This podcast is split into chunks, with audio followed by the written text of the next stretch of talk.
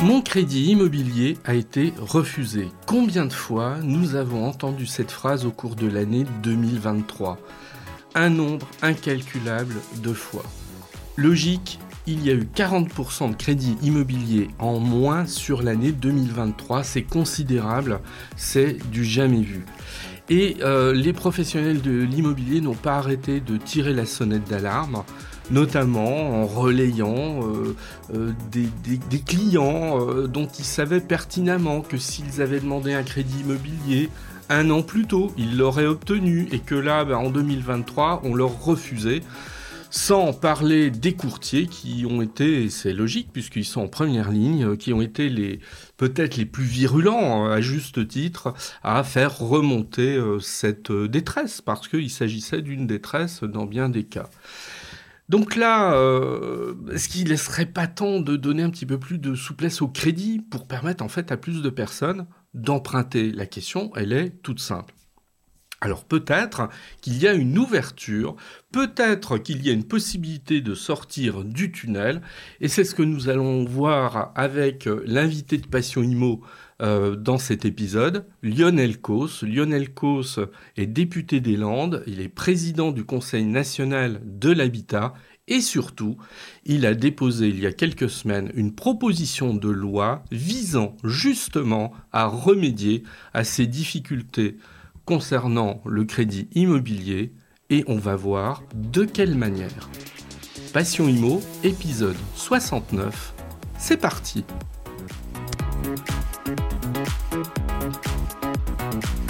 Bonjour à toutes, bonjour à tous pour ce nouvel épisode de Passion Imo. Donc, nous allons aborder cette question cruciale du crédit, notamment à travers euh, une interview de Lionel Cos, dont je vous parlais euh, dans euh, l'introduction. Mais avant, on va peut-être contextualiser le, problème.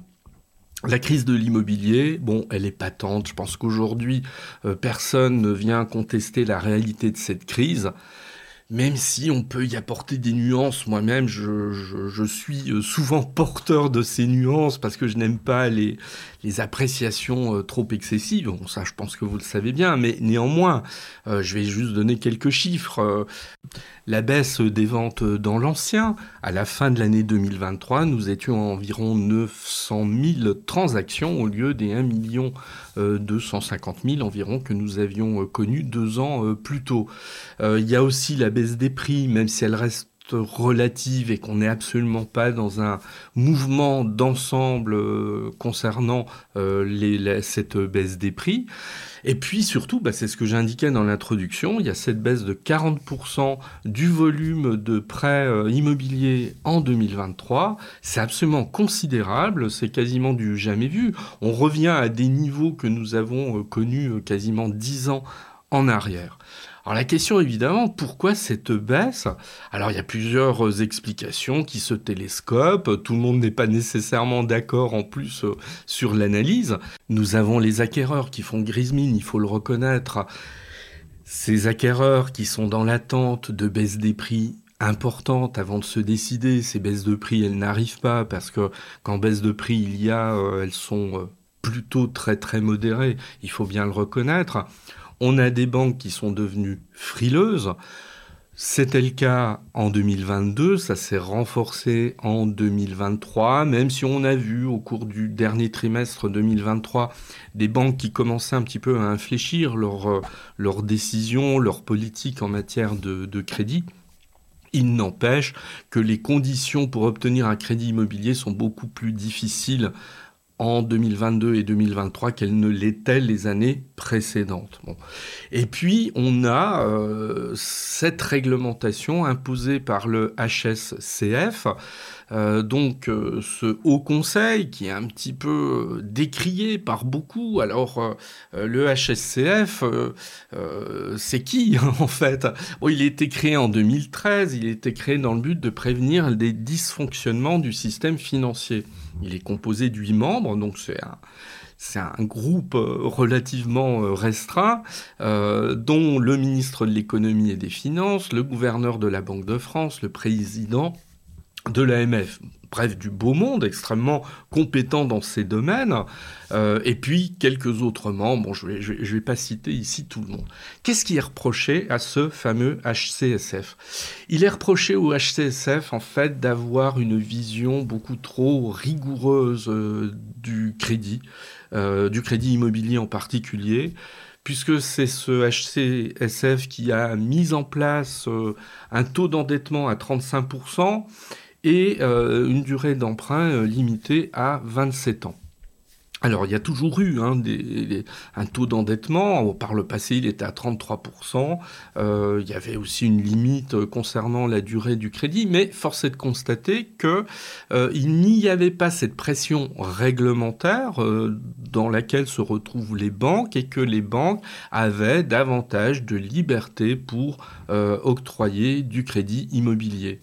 Alors ça ne veut pas dire qu'elle faisait n'importe quoi, mais elle se donnait davantage de liberté par rapport notamment à un ménage qui avait des revenus euh, moyens ou élevés en disant bon ben on va éventuellement euh, dépasser ce taux d'endettement de manière assez importante. Hein. On, a vu euh, parfois des cas où vous aviez des emprunteurs qui dépassaient leur taux d'endettement pour atteindre des 39, 40, 41, 42 Comment se fait-il qu'on leur prêtait? Bah Parce qu'ils avaient un reste à vivre plutôt euh, très confortable euh, qui faisait que la banque n'avait pas véritablement de soucis sur leur capacité de remboursement. Donc ça c'est euh, effectivement ce qui se passait auparavant. Le HCSF a quand même ici beaucoup limité les, choses et donc on, on, lui reproche, on lui reproche très fortement cette absence de souplesse. Ça ne veut pas dire que ça résoudrait tous les problèmes, euh, c'est très clair, mais disons que on est dans une période où on a besoin de davantage de souplesse, de pragmatisme, euh, plutôt que de règles trop rigoureuses. pour autant, il ne faut pas que, l'on parte dans n'importe quoi, parce que le gouverneur de la Banque de France, et je pense qu'il n'a pas tort là-dessus, rappelle, mais c'est son rôle, euh, attention, euh, euh, donner trop de crédit, c'est prendre le risque qu'en cas de difficultés économiques beaucoup plus affirmées, on se retrouve avec des situations de surendettement. La crise de 2008 est toujours là pour nous le rappeler, qu'effectivement, euh, il faut toujours être attentif à ces situations-là, mais il n'empêche que ce fameux HCSF, il faudrait davantage l'assouplir. Et c'est là qu'arrive Lionel Cos. Alors, qui est Lionel Cos? Lionel Cos est député des Landes. Euh, et il a euh, cette particularité d'être depuis 2022 président du Conseil national de l'habitat qui est une instance que, pour ma part, j'apprécie énormément. C'est une instance de réflexion dans laquelle se retrouvent une grande partie de, professionnels de l'immobilier, d'acteurs euh, qui sont euh, impliqués dans, sur l'ensemble euh, de la politique du logement, des entreprises, etc. Et ce Conseil national de l'habitat, il a un rôle de réflexion sur la politique du logement. Il a travaillé sur un certain nombre de rapports extrêmement intéressant euh, ces dernières années. Alors, il prend une part assez active dans le débat public. Par exemple, ces dernières semaines, euh, ce Conseil national a euh, pris une, euh, des, positions concernant la, demande de, logement euh, au niveau euh, national. Hein, en fait, à, quel niveau on doit évaluer notre besoin de, de logement, qui n'est pas une information aussi évidente à déterminer qu'on l'imagine. Donc selon le Conseil national de l'habitat, on, l'estime à environ 400 euh, 000 logements euh, par an, ce qui est considérable et ce qui montre bien les efforts qu'on doit euh, accomplir dans ce domaine. Lionel Cos, alors sans doute en prenant appui sur son travail et sa, son, appétence à la, à la, cause immobilière, bon, il est l'auteur d'une proposition de loi. Cette proposition de loi, c'est une proposition de loi extrêmement intéressante pour essayer de donner davantage de transparence au HCSF en permettant à des députés et des sénateurs de faire partie de ce haut conseil qui, on l'a vu il y a quelques minutes, est relativement restreint. Et puis parfois, bah, il faut le reconnaître. On aimerait bien savoir comment le HCSF prend ses décisions, sur quel fondement. Et euh, ça pose, moi j'hésite pas à dire le mot, euh, un petit souci quand même démocratique ici sur le fonctionnement. Il est tout à fait logique et il serait particulièrement sain que le Parlement ait son mot à dire euh, ici. Et la proposition de loi en question veut aussi permettre aux banques de déroger davantage à la règle des 35%, et ça c'est intéressant. Euh, c'est même euh, peut-être un des points les plus cruciaux euh, de, cette proposition de loi. Mais le plus simple, c'est de donner la parole à Lionel Cos, dont je viens, voilà, que je viens de, présenter assez largement. Lionel Cos est un passionné de l'immobilier et ça va être intéressant déjà dans un premier temps de comprendre comment lui est venue cette fibre immobilière. Lorsqu'on est élu, euh, j'étais maire avant d'être député, et que quand vous avez des gens qui viennent vous voir tous les jours dans votre bureau euh, pour vous parler euh, logement, vous ne pouvez pas être insensible à ce, à ce sujet. Donc ça fait quand même une dizaine d'années aujourd'hui que j'ai beaucoup de, citoyens qui me rapportent leurs difficultés et que j'ai eu l'occasion de travailler avec beaucoup de, professionnels. Donc j'ai bien entendu une vision d'élu, hein, je reste humble et modeste. Hein. Le logement, il y a énormément de choses, hein. c'est un secteur énorme, euh, mais c'est vrai que pour répondre le mieux possible euh, ces sujets, un sujet qui touche euh, pour moi ce qui est important, c'est-à-dire les inégalités sociales aussi hein, autour, autour du logement. Donc, c'est un impact fort sur le pouvoir d'achat, un impact fort sur le bien-être des gens, hein, le, et puis euh, la santé, l'éducation, l'émancipation aussi, c'est quand même la base. Euh, qu'on est à même de pouvoir tous, toutes et tous exiger. Donc euh, voilà, ça correspond aux valeurs que, que, je porte politiquement et je pense que c'est pour ça que je m'y retrouve et que je m'y sens très bien et que je mène, que je mène ce combat. Comme je dis, je continuerai à le mener. Donc j'aurai des gens qui viendront me voir euh, en me disant qu'ils ont des, des, difficultés, qu'ils sont ou pas logés ou mal logés. Et voilà, je considère que c'est un combat euh, qui sera sans fin, certainement, mais qu'on se doit en tant qu'élu de ben, d'appréhender en, s'immobilisant le, le, plus le plus possible. Voilà. Puis depuis, ben, c'est vrai que j'ai eu le, plaisir d'y travailler en tant que maire, maintenant en tant que, que, que député, au Conseil national de l'habitat. C'est passionnant, c'est formidable. Il y a énormément d'acteurs. Moi, je trouve une, est une situation de crise, mais derrière, je vois des hommes et des femmes hyper optimistes, hyper motivés, hyper engagés tous les secteurs. J'ai plein de gens encore aujourd'hui qui développent des associations, des startups, des entreprises, de l'innovation, des choses. Et c'est vrai que j'ai toujours dit que c'est un secteur dans lequel on peut innover aussi énormément, c'est celui du, logement. Et je vois qu'il y a un écosystème euh, aujourd'hui qui, qui, est là, qui, qui ne souhaite qu'une chose, c'est grandir et, se développer. Et voilà, c'est ça aussi, c'est le côté très positif euh, que l'on peut avoir. Voilà, pour euh, équilibré avec les difficultés euh, que l'on peut connaître sur, sur le logement. Il faut pas oublier qu'il y a aussi euh, des gens qui travaillent et qui font du très très bon travail. Très bien. Alors justement, on va aller un petit peu au, cœur du sujet. Moi, j'ai le sentiment d'avoir rarement, euh, j'ai pas mal de recul en tant qu'observateur depuis pas mal d'années. J'ai rarement quand même entendu de telles critiques à l'égard du gouvernement et du président de la République sur la question du logement. Euh, parfois, on entend dire oui, ce président, ce gouvernement n'aime pas l'immobilier. Alors, qu'est-ce que vous pensez de cette euh, C'est une attaque qu'on entend. Hein, en, plus, euh, elle est fondée ou pas? On peut, on peut la comprendre, elle est légitime, parce qu'à tout moment, il y a des difficultés, on peut considérer que le travail n'est pas suffisant et qu'il faut être exigeant donc les Françaises et les Français et le secteur euh, du logement a raison d'être exigeant et de vouloir avoir des réponses claires, nettes, précises, et puis de vouloir savoir où on va et quel est le cap que l'on veut donner. Et je pense que ça, c'était avant, parce que j'ai le sentiment que le Premier ministre, ne serait-ce aujourd'hui, depuis lundi, a fait quand même des annonces, euh, est en train de, de dérouler euh, une vision, ses priorités sur le logement. Euh, voilà, donc je pense que ces gens qui ont porté cette critique, ces critiques positives, moi-même aussi, je me suis jamais privé pour dire que j'attendais aussi d'avoir un cap, une vision, et j'ai le sentiment que ça y est, le message est en train de, de passer. Maintenant, il faut qu'on rentre dans, dans, dans, dans les actes. Donc vous pensez que là, maintenant, on va avoir une feuille de route beaucoup plus claire que ce qu'on a eu ces deux dernières années? Ah, écoutez, déjà le discours du Premier ministre, je sais qu'il est très à l'écoute, euh, déjà beaucoup plus clair et il est assez précis. Hein, même ça, ce qu'il a annoncé ce matin hein, sur euh, sur le logement est très très fort.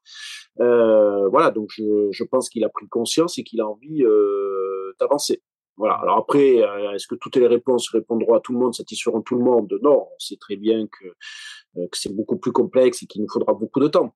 Mais en tout cas, euh, donner une orientation, un cap sur le logement, je, ça fait longtemps que je le demande, donc j'ai quand même le sentiment aujourd'hui qu'on commence à, à le voir venir. Alors, depuis peu de temps, vous portez une proposition de loi, une proposition de loi qui est assez ciblée puisqu'elle concerne le Haut Conseil de stabilité financière. C'est pareil, ce Haut Conseil de stabilité financière, on a l'impression qu'il est accusé de tous les maux. Euh, vous-même, vous avez été, parfois, vous avez votre franc-parler hein, aussi, euh, ce, qui est assez intéressant euh, d'ailleurs. Alors, ce Haut Conseil de stabilité financière, avant de, parler ben, de votre proposition de loi, est-ce que vraiment il est responsable en grande partie des difficultés à trouver aujourd'hui un crédit immobilier dont on sait à quel point on a un effondrement quand même constaté au cours de l'année 2023 non, il n'est il est, il est pas responsable. Le contexte est beaucoup plus euh, compliqué que ça, avec les établissements bancaires euh, et avec effectivement des taux qui aujourd'hui sont très élevés. Euh, je, je, je, pense que ça a dépassé, bien sûr, le HSF, comme ça a dépassé le gouvernement. On est dans un contexte mondial qui fait qu'aujourd'hui, d'ailleurs, tous les pays se retrouvent en difficulté sur les, les crédits immobiliers. Euh, néanmoins, euh, cette situation a fait que le HSF a souvent été mis au devant de la scène, que tout le monde euh, s'est intéressé au HSF, même je crois que les gens qui ne savaient pas qu'il existait, tout le monde s'est rendu compte qu'il était là, existait depuis, depuis longtemps. Donc moi, je voulais comprendre et savoir comment il fonctionnait, comment il était gouverné, et c'est vrai que je me suis rendu compte qu'en effet, même s'il était présidé par le ministre de, de l'économie, donc Bruno Le Maire, qu'il y a des membres à l'intérieur de droit et qu'il y a aussi des membres désignés par le président de la l'Assemblée nationale, le président donc du, du, du Sénat et le, et le, ministre de, de, de l'économie. Et déjà, euh, vu les retours que nous avions, parce qu'on entendait le CSF a décidé que, et chaque fois euh, les secteurs disaient, ben c'est pas ce qu'on veut. Alors on a interrogé les ministres et le ministre euh, nous répondait, ben ouais, mais moi je suis président du HSF, mais c'est pas moi qui décide dans le HSF. Donc au bout d'un moment, j'ai dit, il faut quand même savoir ce qui s'y passe. Et en tant que les députés, je trouve que notre rôle, c'est de donner des informations aux citoyens. Donc, euh, le premier article de cette PPL que j'ai déposé, c'est de dire ben, on va y mettre un député de droit et un sénateur de droit pour qu'au moins il y ait une transparence, pas pour dire qu'on a besoin des députés et d'un sénateur, mais qu'au moins euh, il y ait des parlementaires qui puissent restituer éventuellement les débats qui y a à l'intérieur et porter la voix aussi euh, des citoyens, parce que le député, on est là aussi pour ça. Donc, pour pouvoir faire le lien et participer en tout cas au débat et participer au vote. Donc ça, c'est déjà la première des choses. C'est vraiment plus de transparence sur la gouvernance. Et je pense que c'est dans l'intérêt du HSF. Et d'ailleurs, euh, euh je crois qu'au cabinet de Bruno Le Maire, il, il dira le moment venu où il vous le dira. Mais moi, j'étais auto très positif sur, sur cette PPL et en particulier sur l'article 1. Je crois que tout le monde est assez favorable et on trouve ça assez normal que le Parlement puisse prendre part à ce genre de débat qui impacte quand même beaucoup de Françaises et de Français. Voilà. Donc, le HSF, non, il n'est pas responsable de toutes les situations, il est responsable de certaines, bien entendu. Euh, va en parler, c'est l'article 2. Euh, mais en tout cas, il me semblait important de pouvoir euh, euh restituer à l'ensemble des, des, Françaises et des Français, à l'ensemble des acteurs aussi, y compris du monde bancaire, à travers un député et un sénateur, euh, ce qui s'y passe et que nous, on puisse aussi porter peut-être une voix euh, sans être des professionnels d'économie, sans être le gouverneur de la Banque de France, sans être voilà, mais qu'on puisse ramener ce qu'on entend. Voilà, parce que c'est aussi ça notre mission, c'est euh, écouter, se faire une idée et la porter au plus haut niveau. Voilà. Oui, finalement une idée de transparence. Qui est Exactement. Oui, qui n'est voilà. peut-être pas tout à fait présente. Hein. On a ce sentiment aujourd'hui quand même. Donc j'espère que ça, ça évoluera. Très bien. Je crois qu'en même temps, vous voulez aussi, alors je vais, je vais résumer ça d'une phrase un peu lapidaire, vous voulez faire sauter le verrou du, taux d'endettement à 35% ou c'est un peu plus compliqué que ça? Alors, c'est pas, pas ça, parce qu'en fait, je ne veux pas, je veux pas endetter les Français plus que, de raison. C'est, il y a une de question. Mais aujourd'hui, effectivement, la décision du HCSF, ils ont décidé qu'il euh, y avait un taux d'endettement de 35%. Or, on se rend compte que 35% aujourd'hui, pour certains dossiers, euh, ce n'est pas, euh, je dirais, le, le, dossier pour être accepté. Il n'y a pas de notion de risque derrière. Parce que 35%, c'est pour éviter, bien sûr, du risque bancaire et du risque sur endettement. déjà, sur les crédits immobiliers, il y a très peu de, de surendettement. voilà, il faut quand même rappeler que le secteur bancaire français aujourd'hui est solide. Il est très solide et qui fait très bien son travail.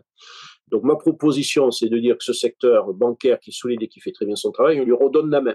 Voilà, c'est à eux de juger effectivement les dossiers déjà qu'ils doivent accepter ou pas, ce qui ne veut pas dire qu'il y a plein de contrôle derrière, et de dire qu'on prend en compte aussi euh, le reste à vivre qui est important parce que euh, lorsque vous gagnez euh, 10 000 euros, euh, si vous empruntez euh, allez, à 3 800, 3 900 ou 4 000 euros euh, de crédit par mois, va vous dire vous êtes à plus de 35% donc votre crédit est refusé. Alors que le reste à vivre permet éventuellement de gagner. Alors ça, ça touche des catégories bien sûr privilégiées, j'en ai conscience, avec des revenus élevés mais c'est ce genre de situation qui, qui revenait. Et les banques elles-mêmes disaient, ben oui, le dossier il est solide, il n'y a pas de risque, c'est même le dossier le plus solide que j'ai en termes de risque et je peux pas y répondre favorablement. Voilà, c'est trop compliqué et je peux pas y aller. Donc, euh, l'idée, c'est, on, va discuter, c'est l'article 2. Hein. Donc, moi, je proposais qu'on prenne en compte le, reste à vivre. On peut aussi, euh, dans les discussions qu'on regarde avec, euh, avec Bercy, c'est de dire qu'éventuellement, on peut peut-être laisser ces critères pour des périodes où si demain il y a une crise financière qui arrive, on ne sait jamais, bon, on revient sur des critères qui nous permettent de stabiliser effectivement euh, le risque bancaire, euh, de surendettement, mais que, mais que au moins la CSF peut-être suspendre à ces règles pendant un certain temps. Voilà, comme en ce moment, euh, dire, on redonne de la souplesse. Voilà, donc que ce soit pas écrit en dur forcément dans, les, dans le texte, et que la CSF puisse reprendre ses responsabilités et faire confiance au secteur bancaire. Ouais, plus de pragmatisme en fait. Voilà. Exactement. Alors, euh, je pense que c'est du bon sens. Ouais. Alors là, ça, pour le coup, ça va être peut-être la question qui tue, parce que ayant été moi-même assistant parlementaire il y a longtemps, on sait très bien qu'une proposition de loi, si elle n'a pas le soutien du gouvernement, elle risque d'être un peu lettre morte. Alors, très franchement, qu'en est-il de votre proposition de loi? Est-ce qu'elle a le soutien aujourd'hui de Bruno Le Maire? Et est-ce qu'on peut espérer qu'elle euh, soit votée prochainement? Alors, ce que je peux vous dire, c'est que euh, elle est très bien perçue par Bruno Le Maire. D'accord. Il y a un accueil très favorable. Voilà. Donc moi, j'ai travaillé avec son cabinet euh, plus tard que la semaine dernière. Donc sur l'article 1, aucun souci. Peut-être même qu'il voudra aller plus loin, mais on verra le débat parlementaire. Parce qu'il y a des professionnels qui disent, mais nous aussi on voudrait. Alors, est-ce qu'on l'intègre dans la personne qualifiée désignée par le ministre ou est-ce qu'on rajoute quelqu'un? Bon, ça on verra, le débat parlementaire. Mais l'article 1, très favorable à ce qu'on a dit, cette transparence et la modification de la gouvernance.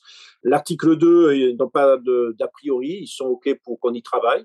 Donc, on essaie de trouver aussi euh, pour trouver un équilibre entre le secteur bancaire et le gouverneur de la Banque de France. Je pense qu'il faut aussi que tout le monde puisse s'y retrouver. Il ne faut pas vider de sa substance aussi le HCSF. Pour ça, je vous disais qu'on peut peut-être donner des possibilités euh, pendant, euh, sur soi pendant quelques années à des décisions, des choses comme ça. Donc, on va voir. Moi, j'ai fait une proposition d'écriture parce qu'il faut bien à un moment ou à un autre partir dans le débat parlementaire. Et ensuite, lorsque ce sujet arrivera à l'Assemblée nationale, bien entendu, il sera enrichi. Le texte sera enrichi en fonction des auditions et des débats. Alors, est-ce qu'il va être enrichi? Est-ce qu'il va arriver euh, dans l'agenda parlementaire? Euh, bon, écoutez, moi, j'ai tendance à dire qu'à partir du moment où Bercy est favorable, euh, on devrait pouvoir avancer. Donc là, j'ai, j'attends les retours, bien sûr, des groupes politiques hein, de, de l'Assemblée là-dessus, puisque ça a été co-signé de façon transpartisane. D'ailleurs, il y a des députés de plusieurs groupes politiques et j'en ai parlé aussi à la ministre Marie Lebec, hein, chargée de relations avec le Parlement pour l'agenda parlementaire. Voilà. Donc tout ça est en discussion, négociation. Euh, je ne pense pas que ce soit un texte qui pose des problèmes philosophiques au gouvernement. Euh, maintenant, il faut voir comment on l'intègre dans l'agenda parlementaire. Est-ce qu'on l'intègre dans un PPL Est-ce qu'on l'intègre, on le rajoute dans un projet de loi si jamais il n'y a pas de place pour une PPL mmh. Bon, tout ça est à, est à construire et euh, c'est ce travail que je vais essayer de mener là, courant mars, mars-avril. Très bien. Alors, ma toute dernière question, euh, on a euh, vécu ces, dernières semaines, en fait, depuis le mois de novembre, euh, si je fais très rapidement l'historique, on a eu un abaissement de l'abattement sur le meublé de tourisme de 71 à 50%. Est arrivé un amendement proposé par Yann Brossa et d'autres personnes qui est allé un petit peu plus loin en mettant l'abattement à 30%. Il se serait glissé par erreur dans le 49.3 et serait passé de cette manière. Le gouvernement a reconnu cette erreur et a dit mais nous allons peut-être communiquer au mois de janvier pour essayer de d'envisager une, une souplesse de la part de l'administration. Bon, et est arrivé un texte de loi il y a quelques jours, hein, en fait, qui finalement nous dit ben non, on va peut-être réaliser un alignement entre le meublé et euh, la location nue. Ce qui fait qu'aujourd'hui, le contribuable qui fait du meublé, il y perd un petit peu son latin. Est-ce que vous pourriez nous éclairer sur cette question? Surtout que j'avais déposé un amendement qui a été voté d'ailleurs en commission du 40-40-40, c'est-à-dire mettre les abattements de 40% à tout le monde pour qu'au moins tout le monde soit, à égalité. Euh, ce qui me semblait aller dans, dans, le bon sens parce que je, je déjà avant de de trouver une solution. Je crois que ce qui est important, c'est de savoir à quoi on veut répondre. Aujourd'hui, euh, je crois qu'il faut faire attention. Euh, la réponse, il ne s'agit pas de vouloir sanctionner les Français. Parce que ça pourrait être ça. Hein. Ça pourrait dire on baisse, bien sûr, merci. Euh, si on baisse les amendements et qu'on les améliore pour personne d'autre, il, va bien sûr y être, y être favorable. Il y a quand même des questions, des notions de pouvoir d'achat derrière. Hein. Il faut quand même pas oublier que les locations saisonnières, qu'on peut appeler Airbnb, c'est aussi pour beaucoup d'entre elles de l'optimisation de logements existants. Euh, oui. Un, Airbnb sur deux, c'est une résidence principale. C'est des gens qui partent en week-end ou qui partent en vacances euh, l'été, qui mettent un Airbnb, qui louent euh, une partie de leur maison de façon, à pour payer les travaux, les charges, les impôts, etc. Donc ça, je veux dire, c'est pas ça qui va répondre aux enjeux de logement à l'année, puisque sur les secteurs Airbnb, ce que l'on veut, c'est effectivement faire basculer des logements Airbnb à l'année. Donc, il faut vraiment bien cibler ceux qui ne font que du Airbnb, euh, mmh. c'est-à-dire que les propriétaires qui ne mettent jamais les pieds, pour ainsi dire, euh, c'est-à-dire ni la résidence principale, ni la résidence secondaire où vous allez un mois l'été. Parce que si vous voulez, euh, moi j'ai des communes littorales, Orsegor, Signos, pour ceux qui connaissent, mmh. où j'ai beaucoup de résidences secondaires, y compris familiales. les familles vont peut-être y aller au mois de juillet, et pour l'instant, ils font du Airbnb au mois d'août, ou vice-versa c'est tout bénef. Pour la station, c'est bien. Ce ne sont pas des logements que les familles vont vendre, ce ne sont pas des logements qui vont être mis à location à l'année parce que les gens, ils y viennent quelques week-ends, ils y viennent euh, un mois sur deux, etc. Par contre, ça nous permet d'avoir du monde toute la, saison, en tout cas sur, sur la commune, sans forcément être obligé de construire de nouveaux, euh, de nouveaux logements. Donc ça, c'est plutôt positif. Voilà, c'est le côté, euh, je trouve qu'il faut quand même rappeler parce que c'est la base de, de ces, de ces locations hein, de, très courte durée. Euh, la difficulté, c'est qu'on a derrière euh, des gens qui achètent euh, des immeubles entiers avec des appartements et qui mettent du Airbnb ou qui, en ce moment, sont en train de faire sortir des locataires à l'année pour faire du Airbnb sur Paris pour les Jeux Olympiques, etc. Donc, c'est cela qu'il faut vraiment, je pense, avec lesquels il faut être très, très dur.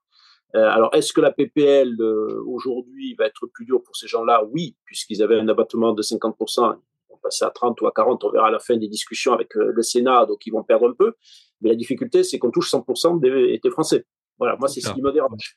Et ce que je voudrais, c'est pour ça que j'avais souhaité que euh, l'abattement à 30% qu'on avait sur location à l'année euh, puisse être évolué à 40%. Voilà. Pour que si on ne rend pas plus attractif et plus intéressant à la location à l'année, le risque, c'est que les propriétaires ou bien ne mettent plus en location, euh, laisse les logements vides ou euh, voilà, ça répond pas forcément à notre objectif euh, final. Donc cet équilibre-là, je pense qu'on l'a pas encore complètement trouvé.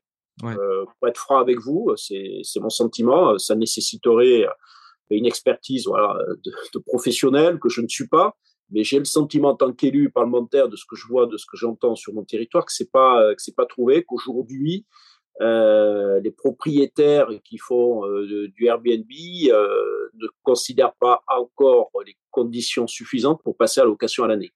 Pour plusieurs raisons, pour des histoires de rentabilité éventuellement, pour des histoires de pour la sécurisation aussi du parcours. Donc il faut peut-être qu'on retravaille sur les garanties, sur bon, on a, travaillé sur Visa, tout ça pour les moins de 30 ans, sur plein plein d'autres choses.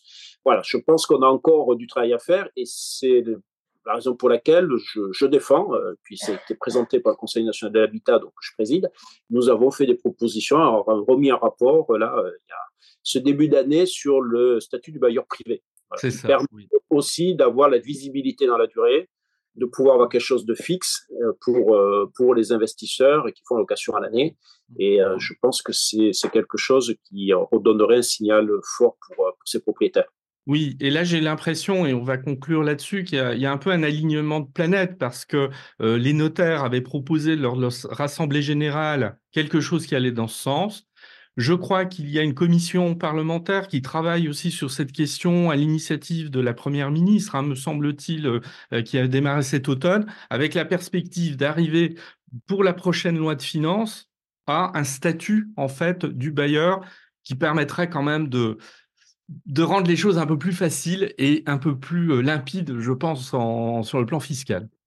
Ça serait très bien. Moi, j'invite toutes celles et tous ceux, les experts euh, qui connaissent ces sujets-là, à s'emparer peut-être de ça déjà des, travaux du, CNH et à nous dire ce qui peut être amélioré ou pas, parce qu'il faut continuer à construire, bien sûr. C'est pas quelque chose de, figé, de définitif. On, y rajoutera bien sûr les travaux euh, parlementaires qui en cours et, d'autres, euh, bien entendu.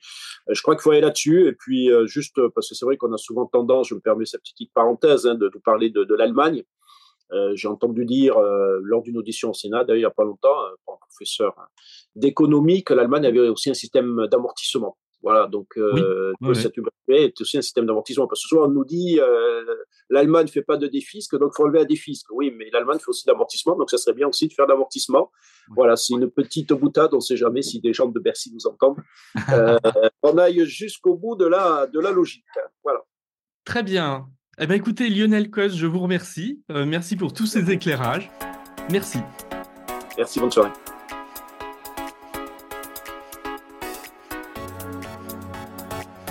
Ce qui est extrêmement intéressant avec Lionel Cos, c'est son franc-parler c'est un député de la majorité, mais on l'a entendu qu'il n'hésite pas éventuellement à, avoir un petit euh, regard euh, critique hein, sur euh, un certain nombre de choses qui sont décidées au niveau de l'exécutif.